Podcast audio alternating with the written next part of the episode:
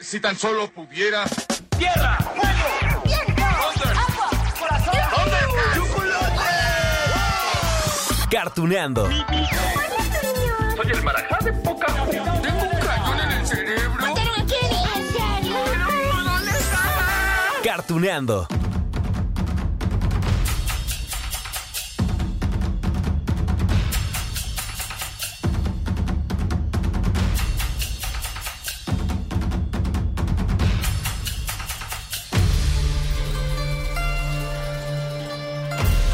Hola, hola amigos de Cartuneando. Oigan, chaca chacan, les cuento.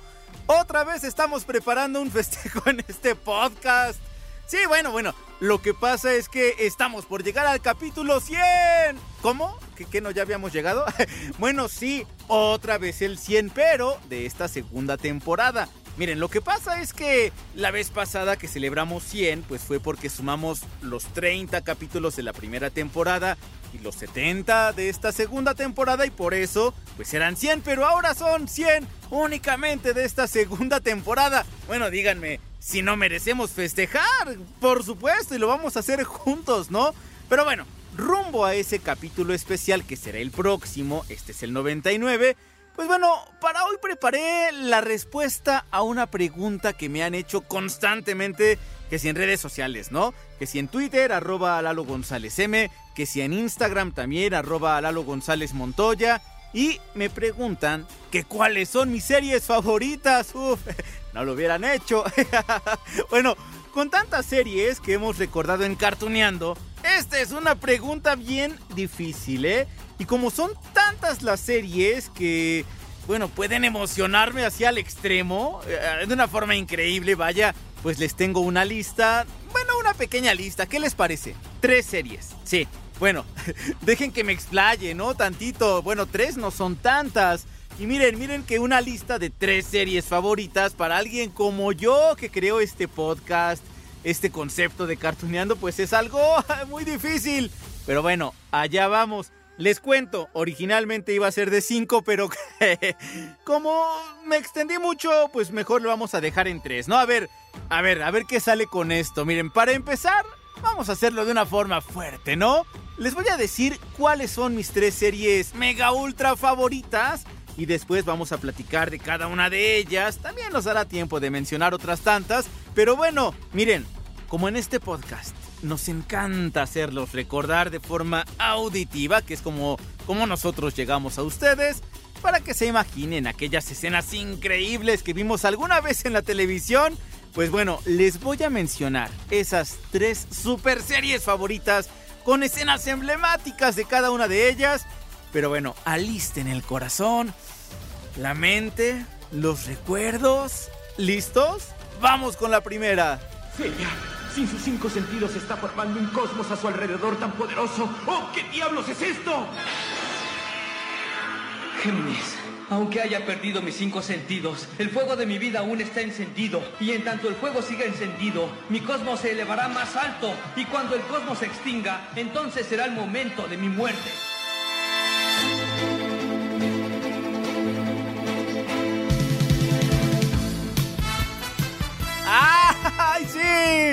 Por supuesto que Los Caballeros del Zodiaco se ensella es mi serie mega ultra favorita de toda la vida. Bueno, ahorita les comparto por qué, pero antes aquí les dejo eh, esta escena para identificar a mi segunda serie favorita. Aquí está. ¡Por el poder del cristal del planeta Mercurio, transformación!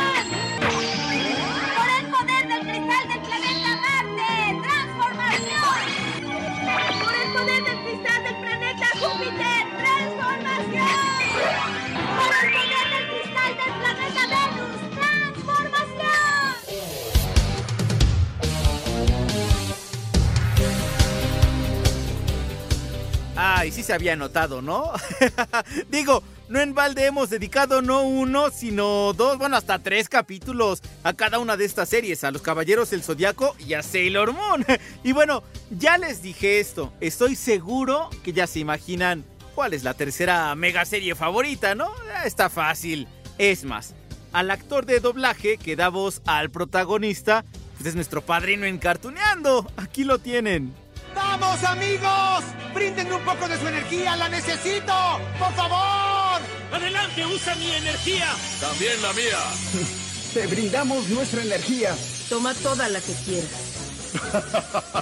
Otra vez esa técnica. Solo me trae malos recuerdos.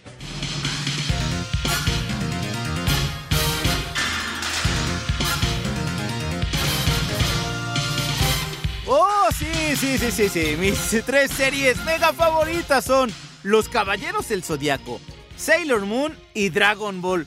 Ah, no precisamente en ese orden, o mejor dicho, ocupan el mismo lugar en mi corazón. Ah, y miren, miren, los tres son animes de Japón. A ver, a ver, ¿quién coincide conmigo en esta selección? Sí, miren, yo sé que habrá quien hubiera quitado a alguna de mis favoritas para meter a Naruto, ¿no? O a Pokémon, o a Digimon, o a Yu-Gi-Oh, o Ranma y medio, o Demon Slayer. Oigan, ¿cómo es posible que haya dejado fuera Demon Slayer? Bueno, en particular a esa serie, porque todavía está en proceso su historia, ¿no? Entonces, pues hay que esperar, hay que esperar a que no caiga la calidad, que no caiga la historia. Yo estoy seguro que no lo harán. Pero bueno, por eso nada más es que no lo metí en la lista. O bueno, ustedes me dirán, oye, pero pues son puros animes de Japón. ¿Dónde dejaste a los halcones galácticos o a los Thundercats? ¿O dónde dejaste a, los Picapiedra también? No, miren, todas esas series forman parte importante de mí, de, de mi corazón, de mi ser. Pero bueno, hoy vamos a dedicar esto a estas tres series. Seguramente, así como soy, vamos a dedicar otro capítulo a las series favoritas, ¿no?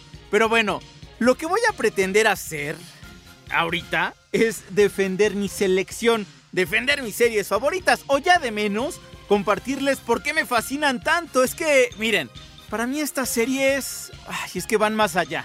De las cientos y cientos o miles quizá de horas emocionantes que tuve frente al televisor o la televisión, como le digan. Miren, empezamos con los Caballeros del Zodiaco.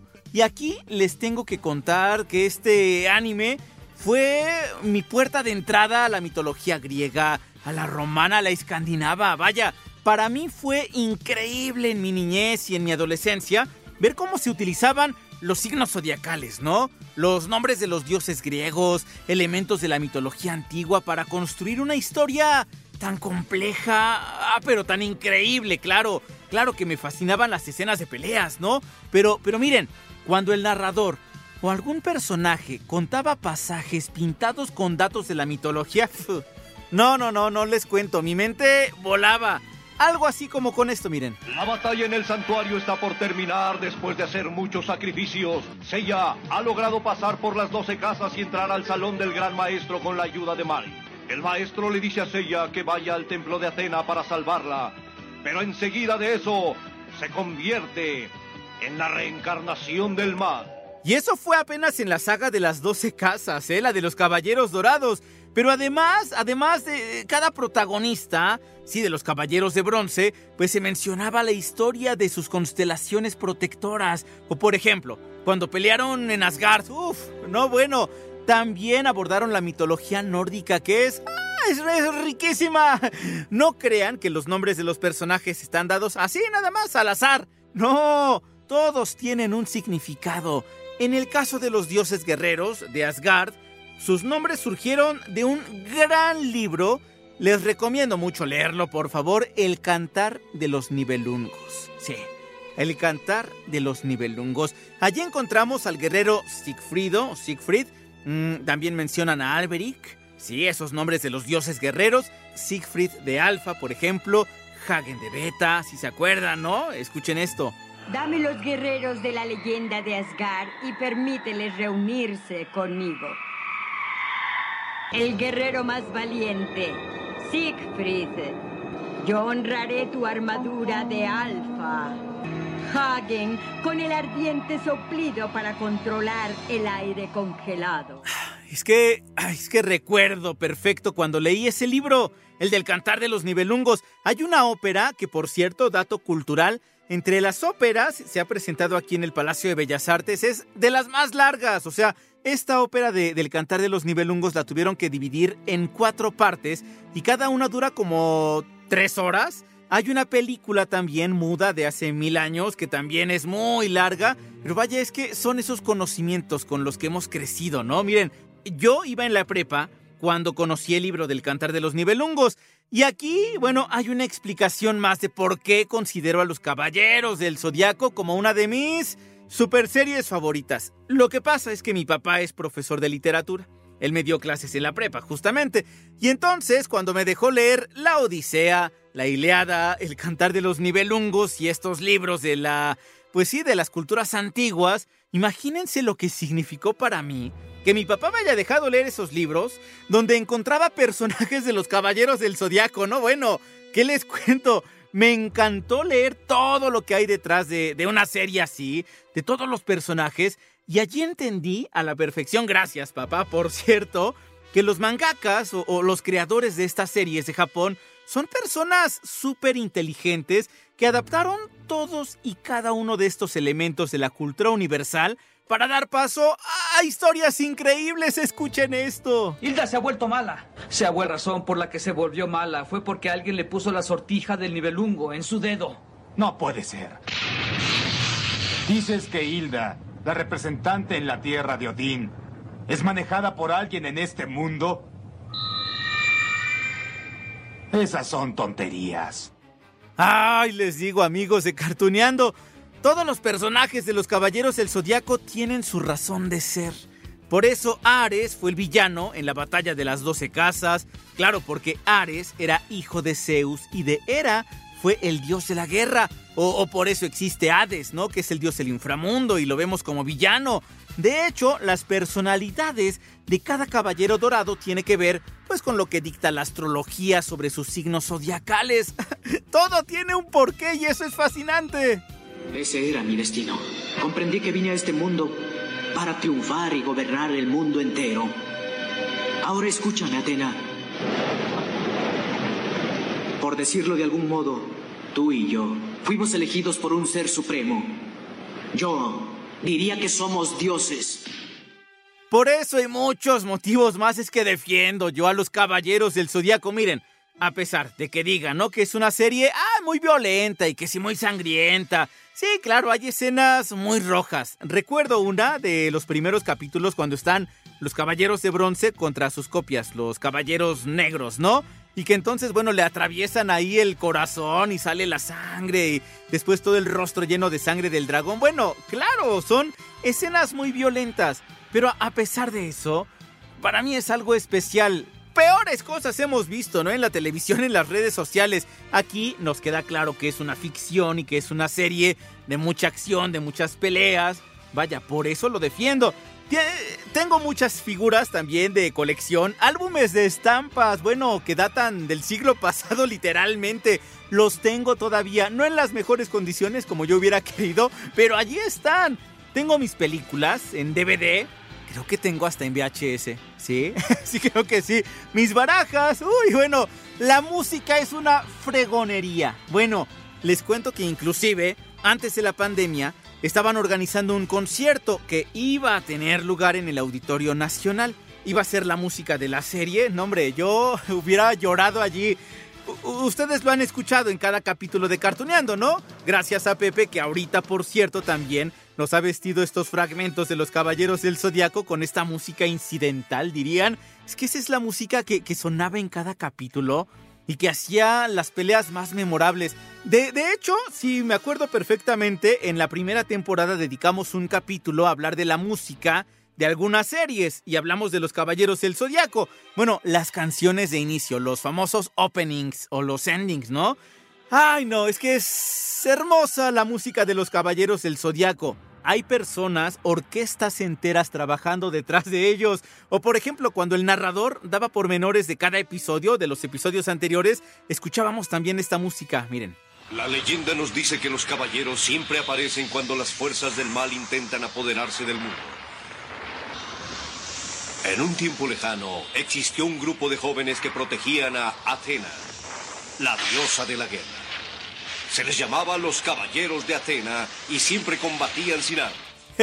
¿Se dan cuenta, amigos? Bueno, podría hablar horas y horas de los caballeros del zodiaco, pero pues también hay que dar paso a mis otras series favoritas y a lo mejor debatir que por qué no metía otras y tal. Pero bueno, miren, a ver si coincidimos ¿eh? en algunas o, en todas. Ya les mencioné. La primera, Los Caballeros del Zodiaco. La defiendo a capa y espada. No meto en la lista lo de Netflix ni tampoco la... Ay, esta película también que hicieron en 3D, que Máscara de Muerte de Cáncer salía bailando. Eso no, eso no lo defiendo. Pero bueno, ya es momento de hablar de Sailor Moon por el poder del prisma lunar. no saben las ganas que tenía de gritarlo. Es que bueno, Sailor Moon es una serie que me llena también de mucha emoción. Pero bueno, todo lo que ha surgido con, con estas guerreras, ¿no? En la versión en anime, o sea, la serie noventera. La serie Crystal, que apareció hace menos de 10 años, las películas que estrenaron en Netflix hace poquitos meses, todo eso me emociona, me encanta. Ay, así como los Caballeros del Zodiaco, Sailor Moon tiene ese elemento especial de haberme acercado a más conocimiento. Yo sé que a veces son como conocimientos básicos, ¿no? O, elementales, me dirán ustedes, pero a ver, ¿cuántos se saben el orden de los planetas? A ver, a ver, díganlos. ¿Se lo saben? Miren, es Mercurio, Venus, Tierra, Marte, Júpiter, Saturno, Urano, Neptuno y Plutón, porque Plutón alguna vez no fue planeta, pero después ya lo incluyeron. Pero vaya, con estas series uno empieza a, conocer, por ejemplo, con los Caballeros del Zodiaco, cuáles son los signos zodiacales, el orden.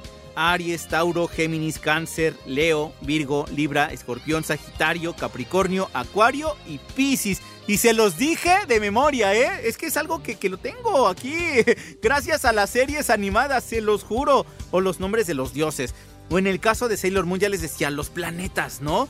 Es que bueno, hasta esos pasajes de la cultura, que en este caso de Sailor Moon hablan sobre la luna, wow, son, son impresionantes. Escuchen esto. Dígame, ¿quién es usted? Soy la encarnación de la diosa de la luna, Selene, que envía mensajes desde un pasado muy lejano. Soy la reina del milenio de plata, la reina Serenity, y también soy tu madre. ¿Qué dice? ¿Que usted es mi madre? Desde que reviví a Luna y Artemis del sueño eterno. ¡Ay! Esas leyendas fascinantes que nos dan un panorama más nutrido sobre la historia. Miren, aquí también les puedo decir que, que, algunos nombres tienen su razón de ser. La protagonista simplemente se llama Usagi Tsukino, ¿no? Claro, en la versión original, en japonés. Y allá, en Japón, Suki significa luna. Usagi es conejo. Entonces, bueno, el nombre quiere decir conejo de la luna. No sé si ustedes lo recuerdan, amigos de Cartuneando, pero, por ejemplo, había escenas donde salía Serena Tsukino, ¿no? Usagi, o, o, como ustedes le digan, Bunny en España. Y, aparecían unos conejos atrás de ella y era así como de burla. Bueno, justo porque su nombre es Conejo en la Luna.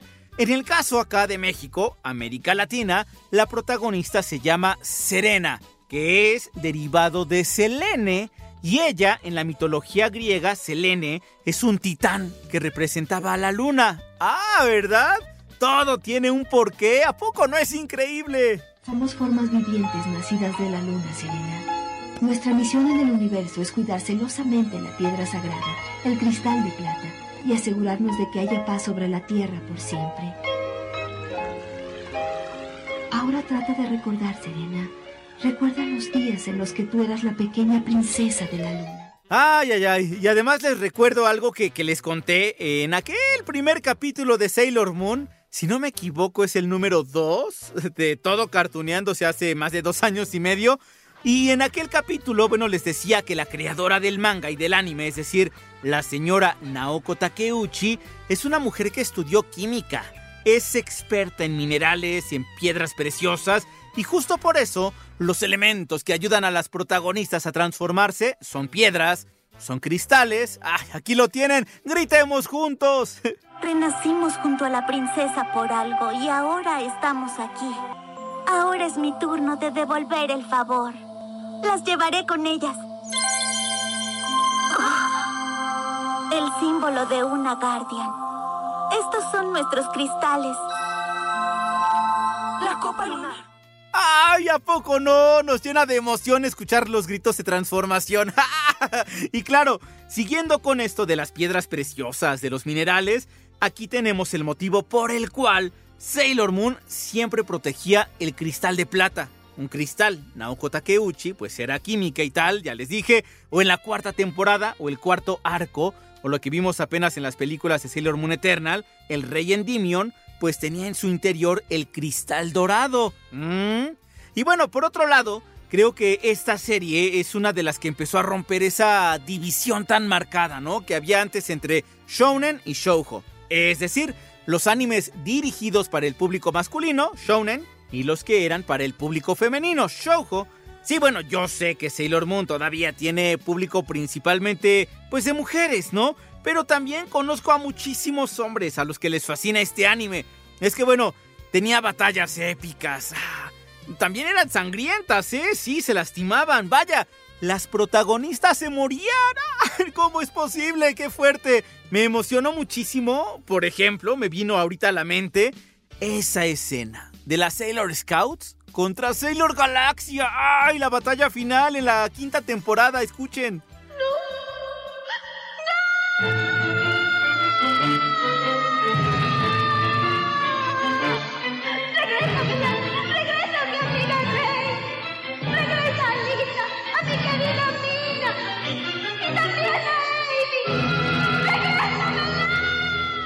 No, bueno.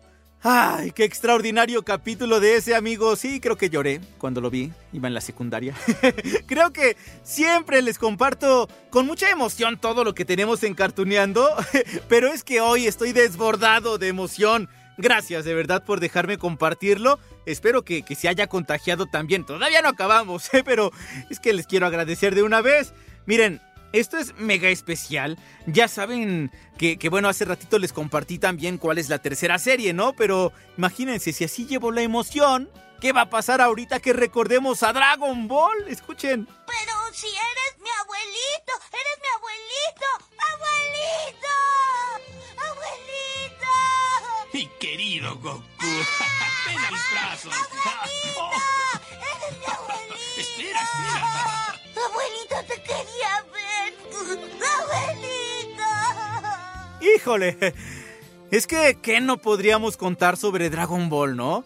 Aparte de que es una serie muy larga y que continúa vigente. Oigan, acaban de anunciar, bueno, acaban hace como dos meses, ¿no? De anunciar una nueva película para el próximo año. Así que esperemos allí una gran batalla. Dicen que Vegeta va a ser más fuerte que Goku, por cierto. ¡Ay, qué emoción! Bueno, también me llena de emoción justo por esos elementos impresionantes. Pero bueno, antes, antes de que se me vaya el dato, justo por eso que les estoy contando que es una serie muy larga, pues eso ha hecho que diferentes generaciones se conecten con Goku, con Vegeta, con Krillin, con Trunks, con cada uno de esos personajes. A ver, esta serie, la de Dragon Ball cuando Goku era chiquito, era un niño que viajaba en su nube voladora, pues se transmitió en México a principios de los 90, o sea, casi 30 años de eso, ¿no? Entonces hoy, gran parte de ese público, muchos ya son papás o muchas ya son mamás, y estoy seguro que más de uno comparte el gusto por el anime. No se hagan, me ha tocado verlos en las convenciones de cómics o en los cines. Sí, bueno, cuando hay películas de Dragon Ball también ahí van papás e hijos, o inclusive hasta el abuelito, ¿eh? Broly, ¿ellos son tus amigos? Te pregunté que qué haces en este lugar. Por favor, no tienes por qué molestarte. No quiero que pienses que vine aquí para pelear. Supe que este planeta era horrible. Así que les traje algunas cosas. Nadie te lo pidió. Vete de aquí. No me vas a tomar el pelo. Ok, ahora sí, retomo lo que contábamos sobre la historia, que ya, ya hemos tocado también en, en diferentes puntos aquí en Cartuneando, ¿no? Por ejemplo, una vez Mario Castañeda, eh, sí, la voz de Goku de adulto, nos contó cómo Akira Toriyama adaptó esa leyenda del Rey Mono, ¿no? Que es una leyenda china, pues para hacer la primera parte de la serie, sí, la de Goku de niño. También hablamos sobre esta idea que tuvo el mismísimo Akira Toriyama para crear Dragon Ball Z o la saga de Freezer, porque en aquel entonces pues ya era un niño que creció, que tenía cola de mono y tal, si estoy hablando de Dragon Ball, pero para dar paso a Dragon Ball Z, pues se le ocurrió a Akira Toriyama crear una especie de Saiyajines, ¿no? Una especie de extraterrestres, y que entonces a cada uno de ellos les puso nombres de vegetales. Y entonces llegó un villano Freezer, pues sí, en inglés, congelar y todo esto, y cómo congelaba los vegetales, y a partir de allí surgió esa idea. No me digan que no es fascinante. Bueno, vamos con un fragmento de Dragon Ball Z. ¿Qué pasa contigo? ¡No te muevas! ¿No ves que te voy a matar? ¡Krillin, no! ¡No, Krillin!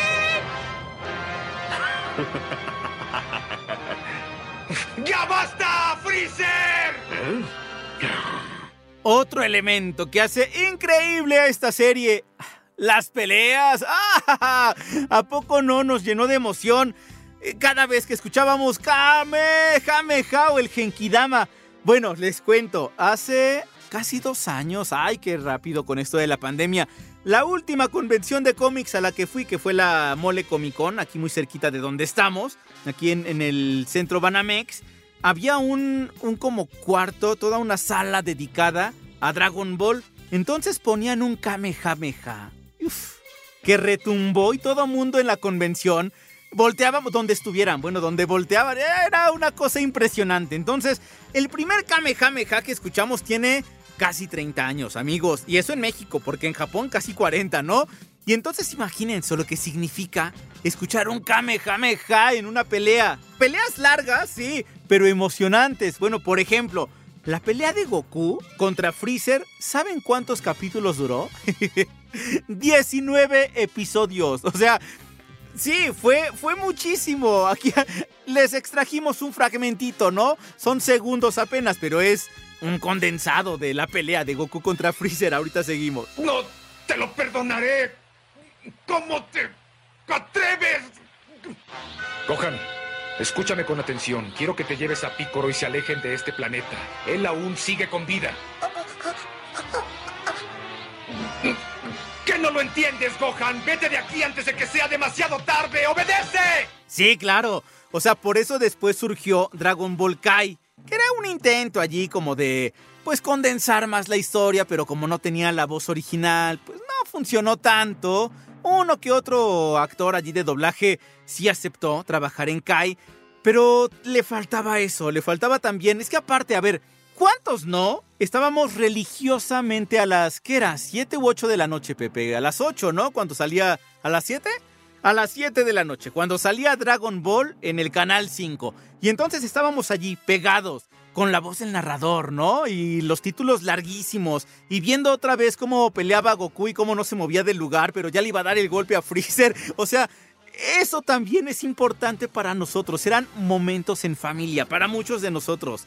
Eran esos momentos donde estábamos con la emoción, con el hermano, con el primo, con el amigo, viendo si Goku iba a ganar o no, si se iba a tomar la semilla del ermitaño. O sea, de verdad que eran momentos increíbles y cuántos años no crecimos con esas peleas. ¡Ah! Bueno, les cuento, en lo personal también, eran los años en los que me iba a mis primeras convenciones de cómics. La MESIF, que ya desapareció desde hace mil años. La CON, que también, cuando me acompañaba mi papá también allí. Eh, cuando intentaba peinarme como Goku, pero pues no, con mi cabello lacio, a menos, y menos con el poco cabello que tengo ahora. Pero bueno, escuchen esto. Hola, ¿qué tal amigos? ¿Cómo están? Soy Mario Castañeda, la voz de Goku de Dragon Ball. Les mando un saludo a todos, es un gusto siempre saludarlos. No se pierdan este, este pod, este cast, este podcast que va a estar padrísimo. Seguramente va a tener de mucha gente que tiene que ver con el anime, así que va a estar muy interesante y va a ser para conocedores. Les mando un saludo y con un triple Kaioken les mando un Kamehameha. Saludos. Hola, este es un saludo con todo, todo mi amor para mis amigos de Cartuneando. Les mando muchos besos, muchos Kamehamehas y abrazos, Lalo. ¡Te quiero!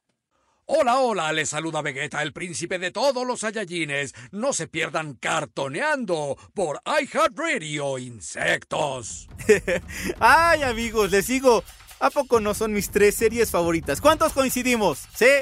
¿A cuántos le ponen palomita a Dragon Ball? A los Caballeros del Zodiaco. A Sailor Moon. Sí, yo sé que a lo mejor muchos hubieran dicho, oye, pero pues hubieras metido en tu selección, pues no sé, a los Thundercats. Es más, ¿qué les parece que después de la celebración 100, que sería el próximo, para el 101, porque hay más vida para cartoneando, por supuesto, le dedicamos a las tres favoritas, pero de Estados Unidos, ¿va?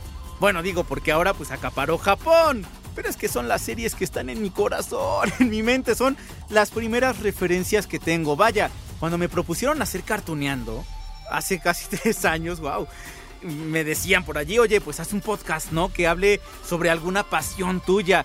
Y en aquel entonces, quienes me conocen, pues sabrán que, que, me gustan los espectáculos, ¿no? Y dije, ay, claro, voy a hacer uno de teatro.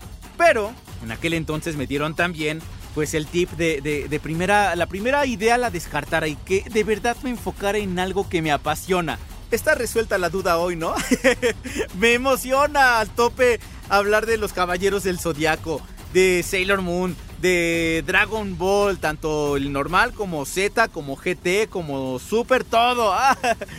Ay amigos de Cartoneando, gracias de verdad por dejarme compartir esta emoción increíble de estas tres series. Ya quedamos entonces. Capítulo 99 es este. Capítulo 100 es una celebración importante, especial. Pepe me dio justamente pues la idea de hacer esto de, miren, de una vez se los voy planteando.